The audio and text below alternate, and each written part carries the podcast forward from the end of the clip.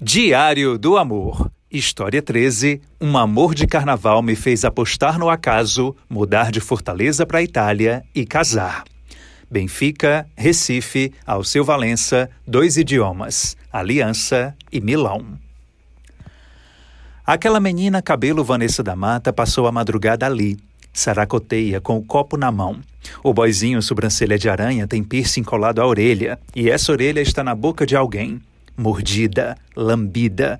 Um tantinho de gente joga confete pro alto, outro montinho aperta corneta. Frevo mulher na voz de Alceu. Recife, Pernambuco, 2015. É fevereiro, amor. Carnaval. Perto de um dos palcos desse desmunde coletivo, Lara dança ao lado do garoto que ela própria convenceu a acompanhá-la. Estão hospedados na mesma casa e ele cumpre exatamente este papel: o de colega, acompanhante. Pegaram um Uber após perder o ônibus fretado que leva foliões para a festa. Lara quer achar Alessandro, com quem tinha marcado de se divertir naquele último dia de folia. Mas é quase impossível encontrá-lo, claro, naquela multidão. De repente, o susto. Ele aparece. Sério, ele aparece. E não é delírio. Como é que tu me encontrou? Por que tu não veio no ônibus? Ele fala em português desajeitado.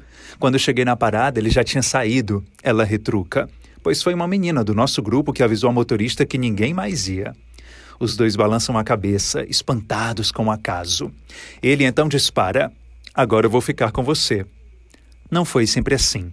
No começo, Lara nem olhava para o italiano boa praça e viajante. Tinha um tempo que ele contornava o mundo fazendo serviço voluntário. Borocochô, com o um trabalho na terra natal, resolveu investir em si próprio por meio de experiências. Chegou ao Brasil após passar pela Argentina e descobrir ter parentes em São Paulo. A ligação telefônica de um amigo de Fortaleza, conhecido da época de voluntariado, mudaria tudo. Vem pra cá que a gente vai curtir o carnaval de Olinda. Alessandro foi, queria viver. E quando chegou, descobriu que iria sozinho. O amigo desistiu de última hora. Mas tinha importância não. A mochila estava pronta, aguardando. Qual o próximo passo? Primeiro, escolher um dos três ônibus fretados para a excursão, que incluía passagem, transporte e hospedagem. Saíam do Benfica, outro epicentro da folia. Decisão fácil, não precisou pensar muito. Ali perto, Lara escolheria outro ônibus e os dois, sem saber, viajariam para o mesmo destino, começando outra travessia. Mais interna, talvez, transformadora. Agora estamos naquele embalo do início do texto. A menina, cabelo Vanessa da Mata, continua saracoteando e o piercing do boizinho sobrancelha de aranha prossegue sendo lambido por várias bocas. Ainda tem gente espirrando confete e tocando corneta. Alceu segue cantando. Lara e Alessandro trocam beijos e abraços, voltam para casa felizes. Paixãozinha boa de carnaval. E quando tudo acabou, aquela intensidade toda da festa, o que ficou foi a pergunta em língua italiana. Quando voltar para Fortaleza, a gente podia se ver? Não só poderiam, como se viram. Ambos morando no Benfica, ela desde sempre, ele ainda na casa do amigo do telefonema, ficou bem mais fácil o contato. Trocaram números e passagem a se falar todos os dias uns emojis engraçados, confissões e besteirinhas. Lara não acreditava que nada daquilo ia muito para frente. O cara era italiano, pô. A qualquer momento iria voltar para o país. E outra, de início, ainda em Pernambuco, ela não queria papo com ele. Mas Alessandro era muito diferente de tudo que Lara pensou.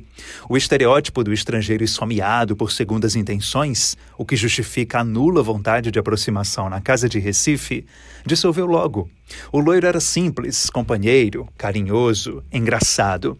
Tinha planos bonitos, algo para contar liberdade. De alguém quase blasé perante o estrangeiro, a cearense verteu-se em admiradora e desejosa de querer estar perto. Alessandro nem se fala. Viu em Lara acolhimento genuíno. Ele sobrevivia apenas do seguro-desemprego após a demissão na Itália, e quando ela soube disso, fez questão de tentar amenizar as coisas. Dividir a conta do jantar, facilitar a casa do pai para ele morar, pagar um motel na surdina. Depois, quando a gente virou um casal mesmo, ele me contou que ganhava quatro vezes mais do que eu com seguro-desemprego. Ah, se eu soubesse! Ri. Fato é que, depois de estender ao máximo o prazo de permanência no Brasil como estrangeiro, vivendo inclusive na clandestinidade por um tempo, Alessandro precisou voltar para terras italianas, prometendo retornar dentro de três meses.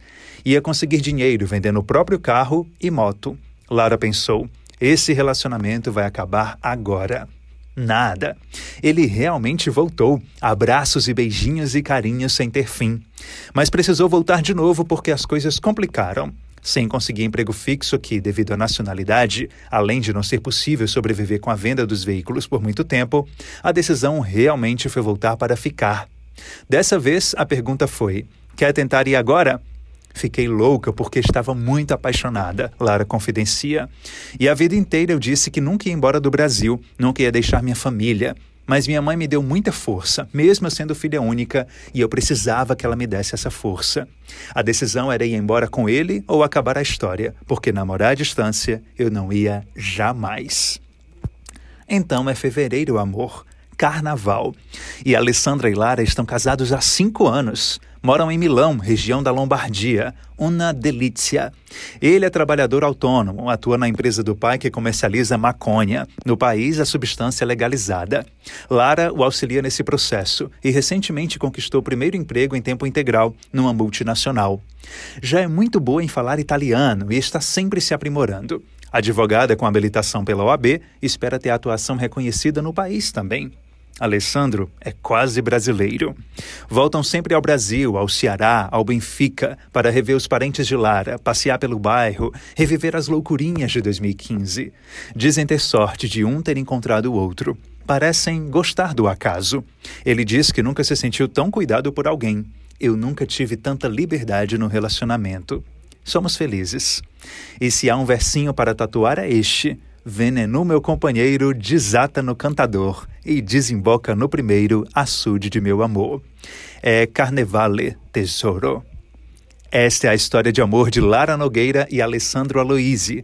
Envie a sua também para diego.barbosa.svm.com.br. Qualquer que seja a história e o amor.